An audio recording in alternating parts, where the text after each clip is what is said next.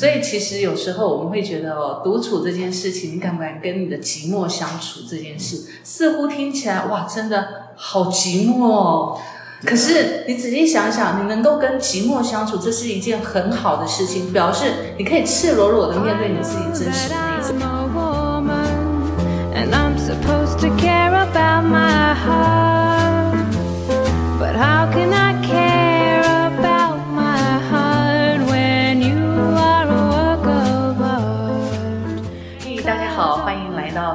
神经说，我是 Carrie。Hello，我是 Goto。Goto，我们今天呢要来聊聊一个很内心也是很个人的一个话题，就是你敢跟寂寞相处吗？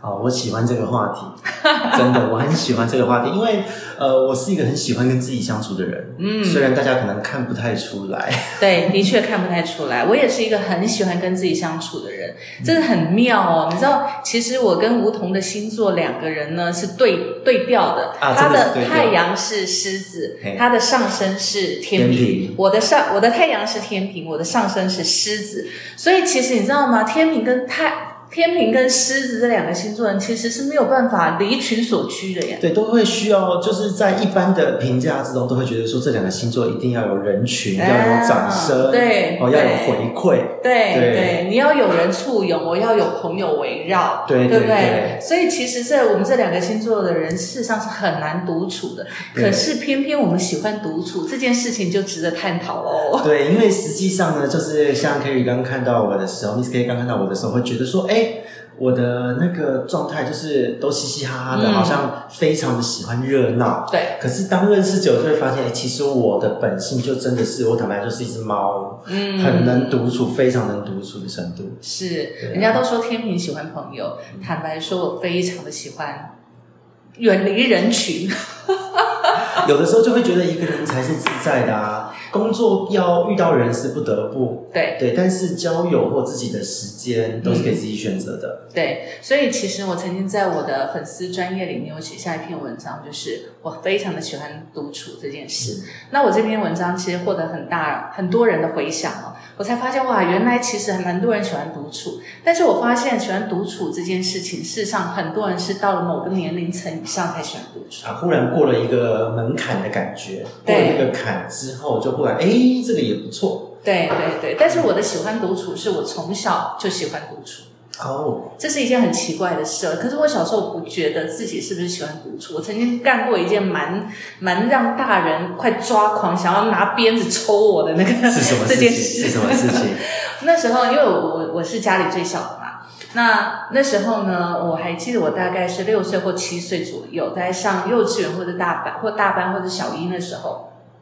然后有一个假日呢，我爸妈都要出去，跟我哥哥姐姐他们都要出去，就剩下我一个人在家。嗯，那我妈妈呢，就特别交代我说，呃，那一天呢，他们一定要有事，一定要要要出门一趟。但是她那一天有一个很好很好多年的闺蜜，他们家要来我们这边拜访，哦特地从南部上来，北上要来我们家拜访这样子。好的。那事实上，其实我也认识这个阿姨，你知道吗？嗯然后我跟他们的小孩子其实有大大部分都是同年同年纪的同这样子。其实我们从小就认识，我们是玩在一起的那个玩伴这样子。嗯，但是呢，我妈跟我交代说，阿姨来了之后，你一定要先招待他们，让他们在家里坐，然后呢跟他们玩，然后等我们回来这样子。哦我说哦，好好好，我答应喽。然后我爸跟我妈呢就很开心的就出门去了。出门去之后，我就把门窗全部都关起来，这是故意的吧？这是反社会吧？我就把门锁起来，把窗帘拉上，然后我就写了一张字条贴在我们家的门口。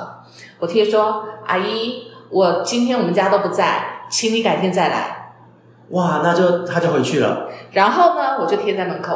我在家里做什么呢？我把所有的门窗都关起来了嘛。我在里面画画、看书、玩我的洋娃娃。然后过不久呢，那个阿姨就他们全家就来了。来了之后就按门铃，当做没听到；按门铃没听到。最后他们敲门没听到。然后呢，叫我妈妈的名字我也没听到。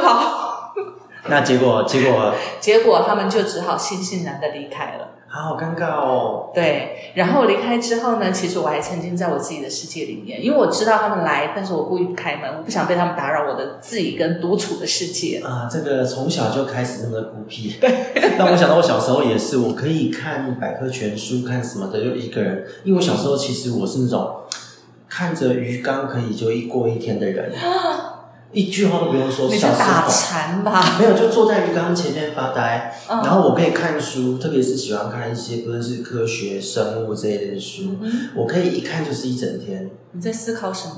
没有，就觉得吸收知识、了解、认识这个世界是很有趣的。啊，对，小时候是这样，是大了之后开始有试着要融入社会，嗯要跟大家一定要有一些人的互动对，否则在学校被排挤啊。以前我被对排挤过，对，没，错我被排挤过啊。没错。对啊，所以其实我觉得我们的小时候其实都，其实我们不觉得那叫孤僻，可是，在别人眼里面看起来那是孤僻，因为我们不符合这个社会的相处的价值。对，不符合大众期待。对，所以事实上，其实反而哦，在我们自己独处的时候，那才是开心的时候。对，所以其实是大了之后，很多人看星座、星盘的这一些，就说：“哎，你的星座很特别，你应该都需要很多的人、很多的朋友围绕在你身边。嗯然后呢，你很享受掌声，嗯而且啊、呃你的很多其他的星盘都落在土对象，你很务实，你很现实，人家要给你掌声，你才什么很开心。嗯，我就在想，这跟我本人好像不太一样。对对对对对，的确，因为像我自己的星盘，因为我我的太阳是是天平嘛，我刚好跟你相反，天平，然后上升是狮子，然后其他所有的星座几乎都是在火象星座。嗯，这个比我还热血。对，热血，我内在是非常热血。照理说，我是很喜欢人群的那样子的一个，很喜欢掌声的。可是偏偏呢，我是不喜欢掌声，我不喜欢人群。但是我偏偏我的工作都是人群、掌声、舞台。啊，真的，所以其实这这几年走下来，我曾经在我这个过程当中，我迷失过，哦，我迷失过，因为其实我会很内外煎熬。嗯，因为你会发现，你的、你的、你内外没有合一的时候，你的人生、你的人格感觉是分离的。对啊，因为有的时候会这样，一直在忙碌的时候，你在职场在面对人群的时候，你会需要展现出很有活力的一面。对。可是实际上，你回到家，你是一句话都不想讲的，是啊然啊，后很累，你会觉得精神没有沉淀。我是脑袋当时想啊，我明天早上上班要做什么？嗯哼，那我觉得这个事情是蛮可怕的，因为分分离感太重，剥离感太重了。对，没错。我曾经有一段时间，因为那时候整个呃婚姻出状况的时候，我自己独处在自己的套房里面，啊，好几年的时间。其实，在那期间，当我从工作下了班回来之后，我会觉得好像回到我自己的小世界里面，然后我就把自己关在那个世界里面。我不想出去跟人群交涉，我不想跟朋友交往。你知道到这样的一个程度，因为我会觉得好疲累，我觉得我需要自己一个人慢慢的去面对这所有的事情。可是过了那段时间之后，我曾经有一大段的时间，大概五六年左右的时间，我不敢一个人独处，哦，为什么呢？因为我害怕哪一天我在这个套房里面真的死了，没有人知道。这个也是蛮务实的一个想法啦，其实。所以你知道那那几年，其实我有一种独处的焦虑症。哦，独处的时候反而会感到害怕。对我独处的时候，反而不是那么自在，我不是那么开心了。我会害怕，我害怕被这个世界遗弃，我害怕被这个世界遗忘。哇，我觉得我们一样是独处，但我的状况跟你完全相反。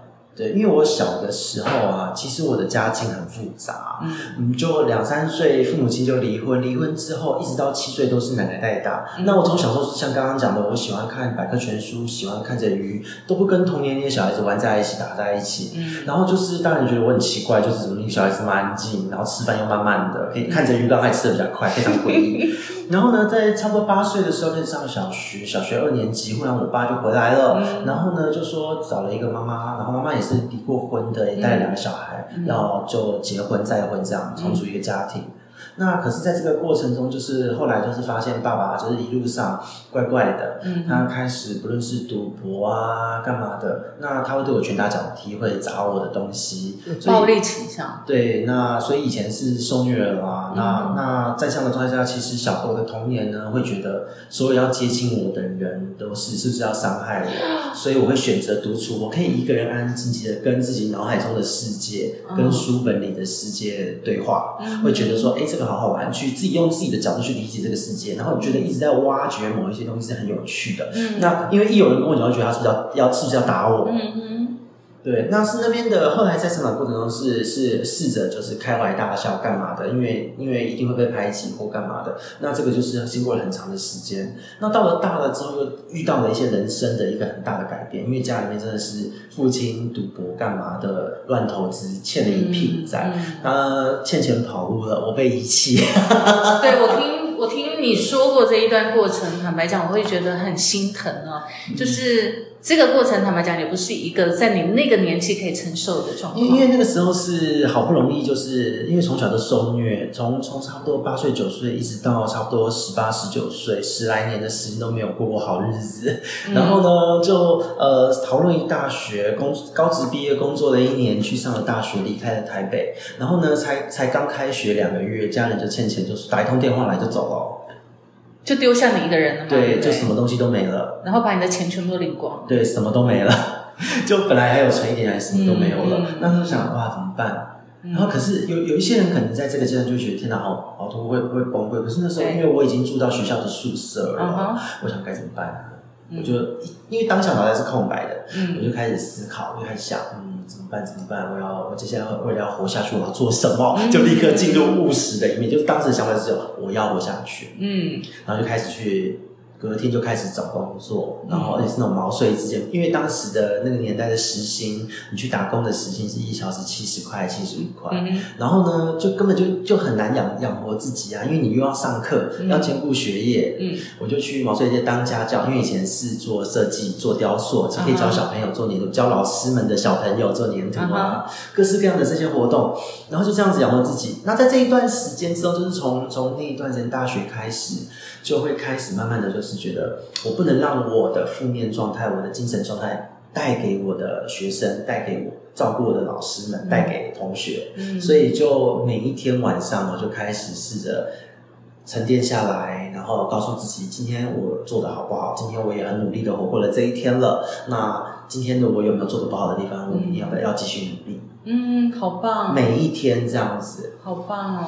对啊所以其实，在你那个年纪要承受这样的巨变，然后还要再能够冷静下来，去思考自己现在的状况跟未来的状况，然后去分析自己现在目前所有手上的资源可以让你做什么，这不是一件很很容易的事因事。为因为可能会有这样的求生欲念，是因为说真的，就是从小被虐，就是、呃，你你你会知道说你不靠自己是没有人可以帮助你的。嗯，嗯会有从小就有这个思维。我那时候会想要选择离开台北，也是因为说啊，在这边好像我过得很不开心。嗯哼那我就觉得，我今天到一个新的，我就要重新开始生活。我是抱着满满的希望去，虽然遇到了这个打击，啊，但当时的希望还在。嗯，就觉得我要对得起我自己，我要活下去，嗯我要过得比以前还要好。好棒，对，就这样子过来了，然后结果就也也是还不错，感谢各方贵人。然后那时候我整个个性就在这个每天跟自己相处的过程中成型。嗯，。对，我是这样子，学生时代这样过来。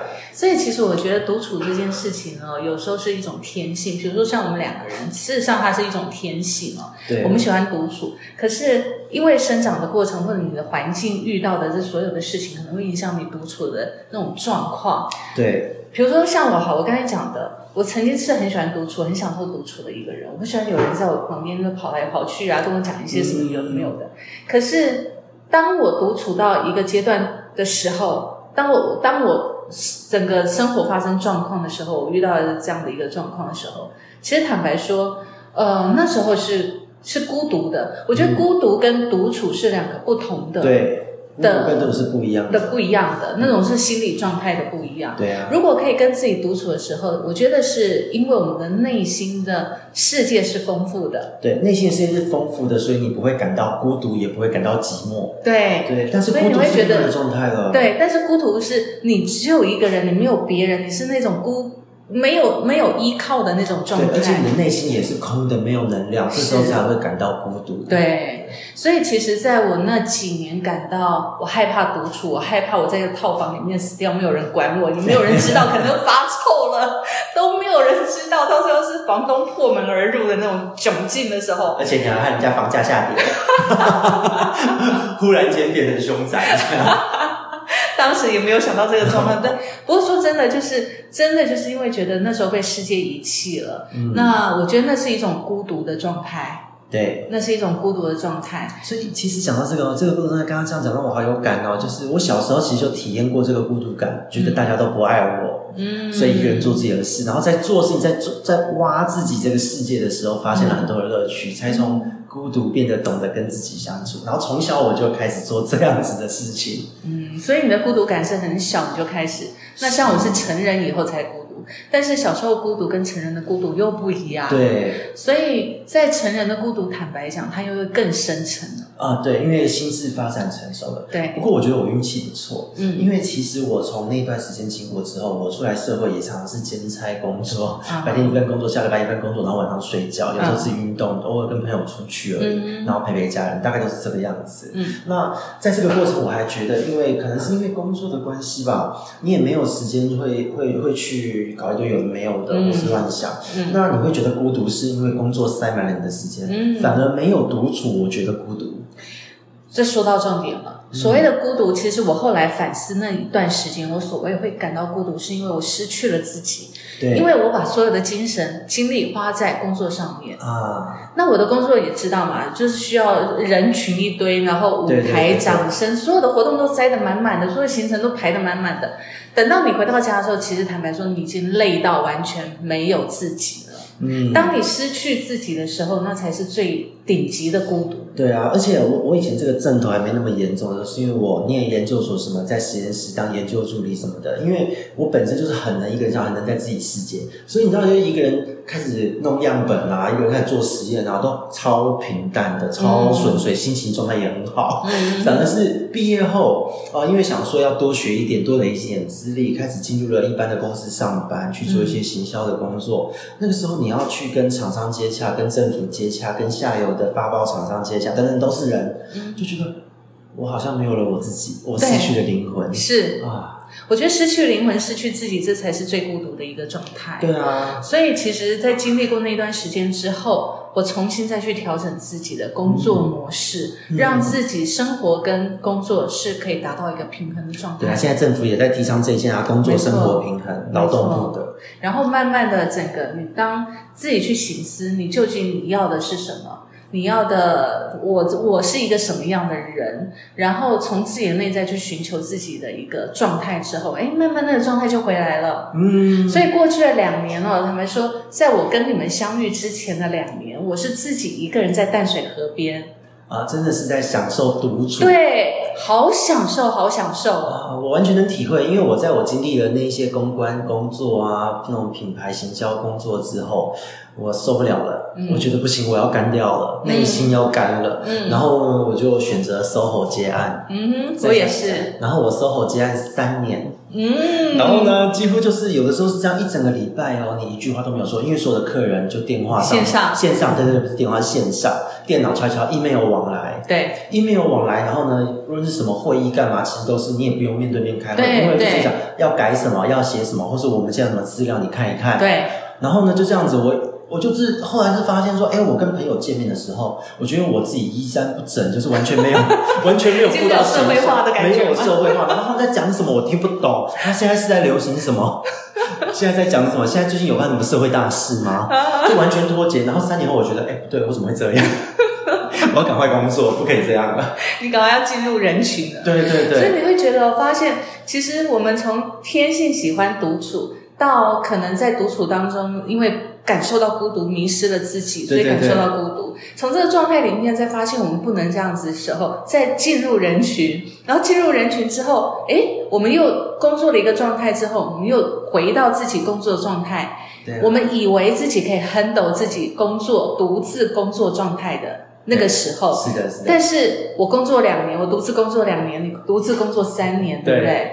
对我真的看淡水的夕阳，已经看到怀疑人生了。当你的一切自我的醒思、自我的挖掘都挖到一个程度之后，就觉得，嗯，我现在需要一点别的刺激的。确，我在那两年当中，大概有百分之呃，在那第一年，第一年说哇，我超享受的。我每天呢，从我们家走下山，然后到淡水河边，然后喝个咖啡，在淡水河边的咖咖那个咖啡厅里面，然后做我自己的事，然后打我的文章，看我的书，听我的音乐。然后呢，到了四五点的时候，太阳西下的时候，你会发现哇，我怎么会生在这么漂亮的一个美景当中？然后呢，你就会觉得自己好幸福。然后一年后，一年后，你突然觉得哇。这样的幸福的日子该结束了。其实我觉得，就是好像有一些人工作或是在生活人生之中失去自我的时候，有时候选择去度假，放个长假，我觉得很重要，很重要。因为这种长假就是一个内心会滋养你的内心。嗯，对。可是，呃，这样子说真的，在现在这个社会，还有今年也有疫情的关系，真的很难做这件事，很难。对啊，所以我其实觉得我我自己觉得我自己算好运的，嗯，因为我刚刚提到，像我大学时候开始有了冥想，开始思考自我的这个这个阶段，然后呢，其实我从那之后到现在。再怎么忙怎么累，我都会找出时间，一天两天晚上花个十五二十分钟做这件事。那我有发现说，当有做这件事和没做这件事，你的精神状态、内心会差很多。你会比比较没有那么容易感到忧郁、感到焦虑、感到你现在无所适从。对，因为其实当你在思考的时候，当你在冥想的时候，你会发现深层的自己会会会面对自己的问题，比方说。啊，从小我面对这样子的家庭，那我有没有对我的父亲这样子的这种对待？我有没有放下了这个伤痛？嗯，我对他还有什么样的感情？嗯，然后呢，我的工作我遇到了不好的上司，遇到了不好的同事，他们这样对我，我会不会放在心上？嗯，那我哪里做得好，哪里做的不足？或者我今天有没有说错什么话？嗯，明天要怎么样更好的面对这一切？嗯，然后结尾的时候对自己说一句：今天也辛苦了，谢谢你。哇，我每天都会开始有这个习惯。好棒！所以其实说真的，就是在那种啊腻了或是什么样的这种状态，我是还好。我那三年我就觉得不行，我真的脱节太多了，对，所以我要赶快出去，而不是说哎我好无聊，是我真觉得哎不行，我资讯量不够。对，其实你到后来独处到后来啊，你刚开始会很享受，但是其实你知道你骨子里面还是喜欢独处的。对，可是我们必须要跟人接触，我们的资讯量才会进来。是啊，是啊。所以那时候其实我到后来的，我发现我会不会就失去语言的能力，你知道吗？因为没有人可以跟我对谈。是啊，而且说真的，这种状态是这样，因为我们讲资讯有主动、被动嘛。主动你是自己去查、自己去看、自己去吸收，但被动就是你无意间听到、无意间接触到，你自己心里面就有个底的这种知识。对对对对。那这些知识其实说真的，你要自己靠一个人去吸收，很难呐，很难。对啊，所以我我觉得现在最好的状态就是，我也很喜欢现在自己。我是年纪越大越喜欢自己。嗯，对啊，因为我可以很好的拿捏，说今天我在工作中，哦，我可以好好的吸收这些资讯，然后做出我要的工作表现。对，回到家之后，我可以好好的独处，跟我自己说一声辛苦你了，我喜欢你，喜欢自己。是，没错，这我觉得很重要。我觉得其实要经过这些过程，你才知道你自己想要的独处模式是什么。是啊，你想要的人群的界限在哪里？对啊，你才会清楚知道哦，原来你想要这样的生活模式。对，因为像有一些人喜欢被簇拥，是真心的喜欢被触被触我看到他身边都满满的人，我他很开心。对他，他是真的享受。对，但是像我就很羡慕，因为我没有办法，我是一只。独独居家猫呢，还不是那种那种去一群野猫，一只家猫就是瘫在那边。我可以在家看我的鱼缸，嗯，然后够想想今天，我可以这样子就过一整个晚上。周末，我也是，对啊，我也是。我觉得这是非常的舒服的，很舒服，很舒服。所以其实有时候我们会觉得哦，独处这件事情，你敢不敢跟你的寂寞相处？这件事似乎听起来哇，真的好寂寞。哦。可是你仔细想想，你能够跟寂寞相处，这是一件很好的事情，表示你可以赤裸裸的面对你自己真实的内在。对啊，因为说真的，我们在外面生活或者在人群，我们一定多少都会戴一点面具。即使我现在不开心，我也会强颜欢笑，因为我不要影响其他人的心情。嗯。可是当今天回到家里一个人，我今天不开心，我可以想想为什么我会不开心？嗯。为什么会有这种情绪？我该怎么办？该怎么排解它？嗯。那你就把事情挖挖，也许就想开了。对。隔天是发自内心的开心。对，对不对？而不会让情绪带着你一天、两天、三天。对对对，其实独处这件事最好就是你可以把你的负面情绪整理好。对。然后整理好之后，你可能你不是把它丢掉，而是你慢慢的去消化它。是啊，所以我觉得独处对我来讲，我觉得是人生一个必要的事情。为什么？因为它对我来讲就像是一个充电，我在为我的心充电。没错，没错。真的，我觉得这个对我真的是无心插柳柳成荫啦。在大学的时候。当时那个状态，其实，在那之前，他也看了一些心灵成长书，就是希望让自己能够走回自己要的正轨。因为年轻被这样子的家庭成长对待，一定会有很多的波折，内心会有很多的负面。可是我觉得我不想要这样，因为为什么不想要这样？因为如果我自己都这样子觉得，那是不是那一些看衰我的人、不喜欢我的人，那些家人们、亲戚们，是不是我就觉得我就顺他们的意？你果真是狮子座，你还要伪装天平吗？因为我觉得这很重要啊，就是你要让让大家都看到你是过得 OK，我觉得这是一种放心，对人家对你是放心的。对对，也是我们对自己的一个交，代。不要说什么复仇要让自己过得比人家好，那不是，其实让对方放心。没错，因为再怎么样，即使他们怎么对你，像我现在是放下了那个以前被虐、被这样对待的事情，因为我觉得就过去让它过去，我们放在心里面，但可是要放那也是经下。过一个很长的自我疗愈的过程嘛。对啊，哎，其实还好哎，我我那时候十八十九岁去了、去了外地念大学，然后大概大四的时候吧，大三大四我就放下了。我没有想过那么十几年的这种痛，可以在呃在两三年内放下。尤其当你当你爸把你所有的那个存款全部卷走还有我的东西又被丢掉，一些累积又被丢掉了。对啊，那那个时候我的想法为什么能想开呢？就是一直跟自己相处，我我要一直带着这个这一个情绪过我接下来的人生吗？嗯而且同时间，因为我一直在工作，在念书，在那个过程中，我得到了成就感。啊我觉得成就感让我知道，哎，我不是像他们说的这样的人。对，而且因。为我的父亲，因为他们就是跑路了，嗯那我就联络了我的生母。嗯那我的生母也是一个想法很开放的人，很开明的人，嗯他也跟我很多讲了很多，你其实你就多跟自己相处，这是好的。对，我觉得你妈妈真的好棒，哦、我妈好疯啊，真的，真的很疯。呃，真的，这个我跟她合照，现在出去，人家说：“哎、你看起来比你妈还老。”对，我好难过。对啊，你妈妈真的是一个很棒的女对啊，人。因为我觉得我自己我的心态，然后遇到了一个贵人，嗯哦，贵人即使没遇到，自己的心也要放得开。是啊然后再加上工作的成就感，同事、长官的肯定，然后在学业也做出了一些成绩。没错，就是各方面，我觉得其实我可以把我的人生过得很好，只要我的心是正向的。那这个思维从哪来？都是靠跟自己相处而来。真的真的，因为你在跟自己相处的时候，跟自己对话的过程当中，其实你点点滴滴都会去想，我今天做了什么，我面对什么人，我说了什么样的话。但是最重要的是，你会想，我面对这些事情之后，对我的影响到底是好还不好？对我的明天还要这样过吗？是啊，如果人生的精华也才几年，对干嘛要这样子？对，所以其实，在独处的过程当中，你会不断的去想，尤其我们在可能我们会看书，我们会听音乐，我们会观察我们身边的人事物，走过的人事物，我们会想，我会想要跟他一样吗？还是我会想要跟他一样？人生有很多借鉴啊，对真的，所以所以，其实身边有很多可以值得我们去参考的借鉴的事物啦。对啊，但终究呢，其实我觉得很多时候，我们的心门不要关上。即使我们跟自己独处的过程当中，我们的心门也不能关上。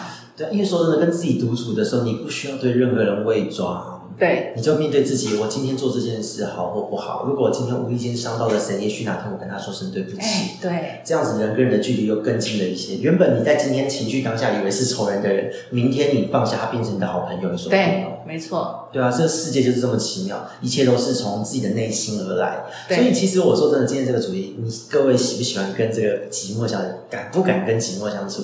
我真的觉得不要害怕它。对。其实寂寞是我们人生当中一个很好的礼物，我自己觉得，对，就是寂寞这两个字看似寂寞，但事实上它背后其实并不寂寞，因为其实我觉得每一个人的内心是可以很丰富的。对啊。就看你要装的是自己还是别人。如果你只是装别人，那真的是很寂寞。而且我真的觉得这个时代是一个很棒的时代，虽然有疫情，有什么看似很混乱，对可是这个时代其实它的民风慢慢在开放，嗯慢慢的从以前的一个所谓的大众观感，嗯走向一个个人主义。嗯那这个人主义是每个人都可以在这个时代中尽情的做你自己，而且你不会被别人施以眼色。嗯嗯，对比嗯方说，像同志就是这样子，在时代的变化，然后呢，会发现像近年的一些歌星歌手会得奖、会受到青睐，都是他把自己的特色做到了极致。对对，所以有个性有什么不好？你只要不要造成大家的负担，多跟自己相处，会让你的个性越来越亲亲近人。对，其实所谓的亲近人是亲近于自己，对把自己活出来，那就是最大的一个特色。真的要能够活出自我。说到这一点，我曾经有一种有一段时间哦，我有一个很大的感觉，就是很妙。我常会去固定去一家咖啡厅，嗯，那坐下来，然后选了一个角落，我就会安静的做我自己的事。在那段时间，长久以来，我一直觉得应该没有人发现我，也不会有人记得我。我 通常都不是这样的。对，后来呢，有一天呢，我走进这家店的时候，那个店员告诉问我说：“你今天来啦，时间比较早哦，是不是老位子嗯，？”那你因为我吃很辣，你也知道，我我吃特辣大辣，所以我点的东西久没有看到这么辣的，敢吃这种辣度的。对，所以我我点的东西都是大辣。也许也是因为这样，让他们留下很深刻的印象。在我自认为没有人认得我，也没有人会记得我的习惯的时候呢，这个店员自己帮我点了我平常最爱吃的，然后最爱最爱的大辣。嗯，当下你知道吗？我会觉得哇，我以为别人没有，我是隐形于这个世界的，可是竟然有人记得我。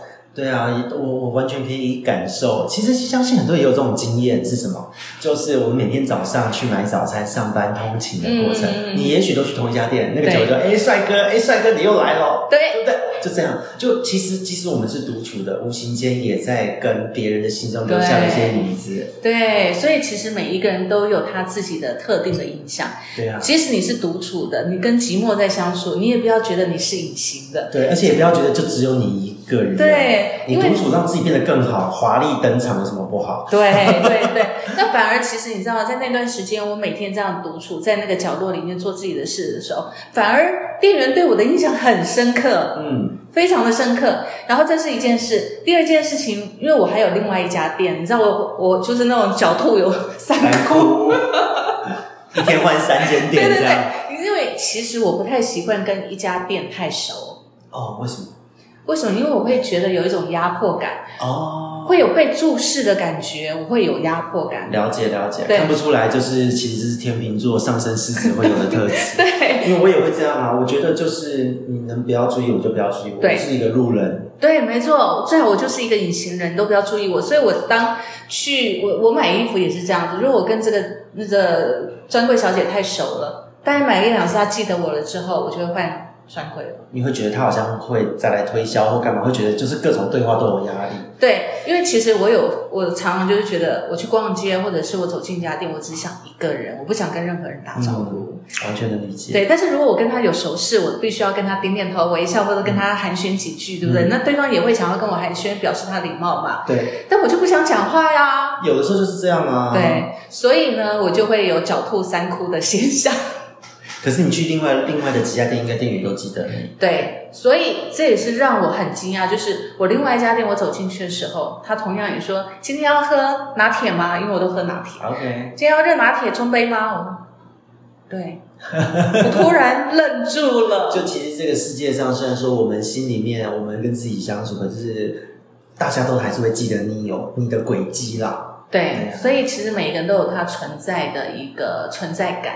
对啊，对，所以其实我觉得对每一个人心里来讲哦，你也不要觉得自己是孤独的。其实即使你是孤独，就像我那段时间我在小套房里面，我觉得是孤独的。事实上，我走出来开了门，外面全部都是人。对啊。我为何为何要把自己关在里面，会觉得自己是孤独的呢？嗯其实有的是这样，有一些人会觉得孤独。我有发现哦，因为有的时候其实可能因为自己冥想或者是打坐的机会比较多，有时候变朋友就是心灵导师，嗯就会发现说，有一些人他们会觉得孤独，会觉得世界遗弃他们，其实很多时候是一个坎过不去。对，他们在想的过程钻牛角尖，就一直觉得为什么他把为什么他把假设啊，就是一件事，他一直钻一直钻，可是其实这个世界是圆的，地球是圆的，嗯嗯，我们人际关系还有自己的人生讲究一个圆满圆融，而不是要完美、嗯。哦，很难去做到完美。可是实际上，当我们在想事情的时候，因为是圆的，你可以不要钻那个角，你可以从别的别的角度看这件事。是。对，有的时候是这样，你会发现跟一些真的就是所谓的有自闭症或是他的有焦虑症的朋友，他们很多时候不是疾病本身的关系，而是他们的思维。哦，哦，就一直卡在某一个点陷在上某个点。那当然，他要有正规的治疗，但是在心态上，我们也要协助一下。嗯那就跟他聊一聊，就发现说，哎，他从别的角度去诠释这件事情之后，他觉得，哎，好像跟他讲的不一样，心情比较好。嗯，那那用在这样子的状况下，如果说我们一般没有这一方面精神方面问题的人，一次两次就没有问题了，他就觉得，哎，这样世界也很美好。对对，可是如果是在忧郁症的朋友或什么的，你会发现多个几次，他们也会有差别。会，因为其实对于他们来讲，世界真的就是遗弃他们了。对他们觉得那个是一个实相，可是事实上是一个假象，对是他们想象过程的一个假象。所以其实跟寂寞相处的这件事情，不是只有我们会有，其实任何一个人都有可能会产生这个状况，是啊只是你愿不愿意承认这个寂寞它是存在的。而且而且，我觉得有一个点，其实是当我们把把整个人的一天之中的时间划分，或是把一年之的时间划分，会发现最大部分的时间就只有跟自己相处啊。对呀、对啊，对呀、你只有上班的时间会跟同事，同事下了班之后可能跟家人、小孩，对，哦，然后一个礼拜一次跟可能跟朋友或什么，甚至每天去聚会，嗯，对。可是实际上你会发现，每一天不多不少都是八到十二小时，你就是只有你自己一个人，这是绝对的。坦白讲，就像我们上班的过程当中，你搭车虽然人很多，但事实上在人群过程当中，你是跟自己相处。对啊，在在通勤的过程自己相处，今天你即使旁边有老公了，你不可能一整晚还会跟他一直不间断的讲话。所以我说八到十二小时都是在跟自己相处，这个原因。对然后忙完你该忙的，照顾完小孩子，照顾完家人，嗯躺上床，你是你一个人的睡眠。对啊，所以其实我觉得从跟寂寞相处这件事情，你获得自我的能量，这个是很必要的一个过程啊。对啊，对因为我觉得这个这个跟自我相处、了解自我，你也会知道自己的好或坏，你也会接纳一切的好或坏，嗯，这样才会喜欢自己嘛。像我就觉得我真的越老越喜欢我自己，对，超有自信的你。也还好，我没有到自负的程度，但是就觉得那个自自我感觉太良好，不在我们讨论范围。对对对对对，但是我觉得你要喜欢自己，你要知道你的能力在哪里，能做到什么程度。不，你要量，你会量力而对为，你不会逞强。没错。那你不逞强的时候呢，同事就会信赖你。对对没错因为一个错。团队就是这样，让自己有一个好的精神状态，好的一个人格特质，也会反映在你周遭的人身上哦。对，没错。那其实我觉得大部分的人哦，其实在生活的过程，是每个人成长的过程当中，难免都有高有低。像我们自己这样两个，我们自己这样走过来，对啊，起其起实伏伏的，起起伏伏很多。我们今天这样子的一个人格状态，坦白说，也不是天生就是这样子的。对啊，经过可能天生有一点点底，但是经过了很不论是好的运气、坏的运气、好的事情、坏的事情，很多事情要累积下来，自己可能在当下做出了一个正确的选择。嗯，跟自己相处，我不是在自怨自艾，而是我在想这件事情我该怎么处理它，我该怎么消化它，那这件对我有什么帮助吗？这个方向去想，世界就不一样。对，所以千万不要被情绪困住，也不要被寂寞给吓到了。对啊，寂寞是一个很棒的情绪，我真的很喜欢一个人。对，所以其实一个人跟寂寞相处这件事情，可以是一件很美好的事情哦。对啊，真的，哎如果整天在那边自怨自哀，那真的很累。对，对啊，相信各位也有一些朋友就是这样子，像我自己身边有一些朋友，嗯他没有办法一个人呢。对，对啊，我觉得其实他一个人他就会闲下不知道干嘛，可是你跟他处，你会发现他讲话也也不知道要讲什么。他只是想要有一个人陪在身边，他会比较安定，比较不会那么焦虑。但我相信每一个人都有这样的一个过程。是啊，是啊，所以，其实当你身边有这样的朋友的时候，你也可以陪陪他。如果你自己有心有余力的话，陪陪他，然后听他说说话，我觉得这是很必要的事情。顺便可以引导一下，告诉他怎么跟自己相处，我觉得这是很棒的事情。我有几个朋友以前也害怕独处，慢慢慢慢的，哎，跟我认识，教他们怎么样去思考自己。他哎，现在他们变得整个人的特质都不太一样了。嗯，那我觉得这是无形中，也许也是帮到了一些人。对，对，真的用自己的发挥自己的影响力，我觉得这是很棒的事情。独处可以帮助发挥自己的影响力，谁都没想到。对，独处反而有影响力。是没错，所以呢，其实我想要鼓励线上所有的朋友也是一样的，在你的人生过程当中都有高有低。那每一个过程其实对我们来讲都有它可以产生的价值的。对在当下我们怎么去处理当下的那种负面情绪也好，你接不接纳自己也好，或者是明天要怎么过下去也好。